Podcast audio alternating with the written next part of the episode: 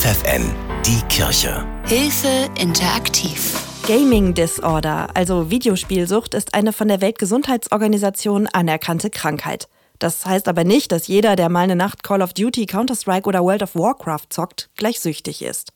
Aber für Jan aus Melle wurde das Zocken irgendwann zum einzigen Lebensinhalt. Hab vielleicht nachmittags einmal kurz geschlafen, dann auch wirklich, dass man, bis man im Prinzip müde wird, vorm Computer sitzt und spielt. Alles dreht sich und äh, dann fällt man ins Bett und dann morgens so müde und fertig mit der Welt, dass man wieder nicht bereit ist für die Schule. Schon als Kind zockt der heute 22-Jährige gerne Videospiele. Dass das Spielen zu einem Problem werden könnte, ahnt er damals nicht. Ich meine mich zu erinnern, dass es so ungefähr mit 10, 11 Jahren problematisch wurde ich weiß, dass schon im Grundschulalter, also so mit sechs, sieben Jahren, immer, glaube ich, ein extrem oder ein erhöhtes Verlangen danach war, an Computerspiele zu kommen.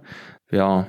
Irgendwann kann er an nichts anderes mehr denken. Alles dreht sich nur noch ums Zocken. Seine Eltern ahnen lange nichts und Jan tut eine Menge dafür, dass das auch so bleibt. Na, eine gewisse Freundlichkeit, gewisse Themen vermeiden, die sie eventuell aufbrausen lässt ja, sehr hilfsbereit im Haushalt sein, die Aufgaben sofort erfüllen, wenn sie gestellt werden, vielleicht irgendwie positives Feedback von anderen über mich hören lassen, einfach, dass sie den Eindruck vermittelt bekommen, es läuft bei mir.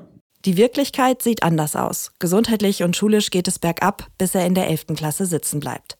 Erst dann erzählt er seinen Eltern von seinen Problemen. Letzten Endes war ich so am Boden, dass ich einer von denen war, die das Gymnasium nicht geschafft haben und, und so traurig mit mir selbst, dass ich super bereit war, Hilfe in Anspruch zu nehmen. Seine Eltern nehmen seine Sucht ernst und versuchen ihn zu unterstützen. Das Erste, was du erstmal brauchst, ist ein Psychotherapeuten oder irgendwie professionelle Hilfe, weil mit uns sprechen hat ja nicht so viel geholfen in der Vergangenheit. Allen ist klar, dass sich grundsätzlich etwas in Jans Leben ändern muss. Die waren da sehr verständnisvoll und haben im Prinzip gesagt, so äh, an dieser Stelle, äh, ähm, es ist alles okay, such dir eine Beschäftigung für dein Jahr eine Ausbildung oder ein Jahr Auszeit mit deinem Bundesfreiwilligendienst, was ich dann letztendlich auch gemacht habe.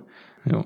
Jan versucht einen Neustart. Ein Jahr Auszeit, dreimal Psychotherapie und dann sucht er sich Hilfe bei der Suchtberatung der Diakonie Osnabrück. Hier wird ihm das erste Mal klar, dass er krank ist. Ja, eine Art Bewusstwerden, erst einmal, was da überhaupt ist, weil ich immer wieder den Gedanken hatte, vielleicht ist das keine Sucht, vielleicht mache ich es mir auch nur schlimmer, als es ist.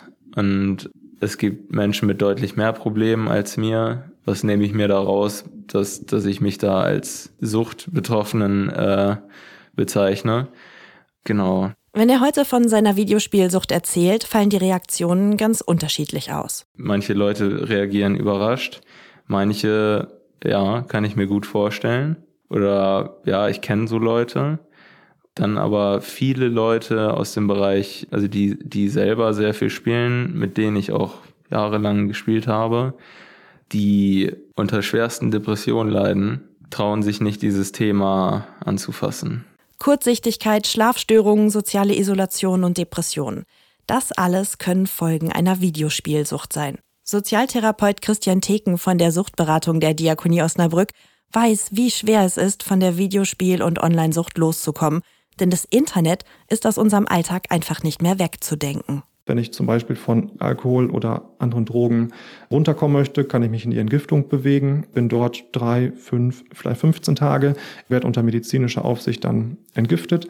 Und im Bereich Medien gibt es sowas halt eben nicht. Und das ist halt immer wieder ein ja, sehr individueller Prozess, wie man es schafft, Menschen in die Abstinenz zu kriegen, beziehungsweise in einen funktionalen Konsum. Funktionaler Konsum, also zocken und Zeit am PC oder Smartphone verbringen, aber das echte Leben dabei nicht vernachlässigen. Janas Melle, der seit seiner Jugend videospielsüchtig ist, musste das erst wieder lernen. Wir haben das mit so einer Medienampel gemacht, dass wir gesagt haben, wie eine Ampel gibt es rot, gelb und grüne Bereiche im Bereich Medien, dass wir das einfach mal klar gemacht haben. Wo sind eigentlich Probleme und wo sind aber auch große Ressourcen oder eine große Funktionalität im Bereich der Medien, weil ja nicht alles an Medien pauschal schlecht ist und einen Leidensdruck auslöst. Rund eine halbe Million Jugendliche in Deutschland sind videospielsüchtig. Viele Eltern machen sich Sorgen, wenn ihr Kind immer mehr Zeit vor dem Rechner verbringt. Oft wenden sich besorgte Eltern dann an Sozialtherapeut Christian Theken. Er weiß, ab wann Videospiele zum Problem werden können. Ernst wird die Lage in der Regel auch dann, glaube ich, wenn die Zeit einmal steigt, aber man auch merkt, dass sich Menschen zurückziehen und viel mehr Zeit vor dem Computer verbringen, da wenig Kontrolle haben, dass wenn sie sonst regelmäßig zu ihrem Hobby gegangen sind, sei es Fußballspiele, Handballspielen oder sich mit anderen Freunden getroffen haben, sich eher verschließen und ausschließlich das, das Medium dann nutzen.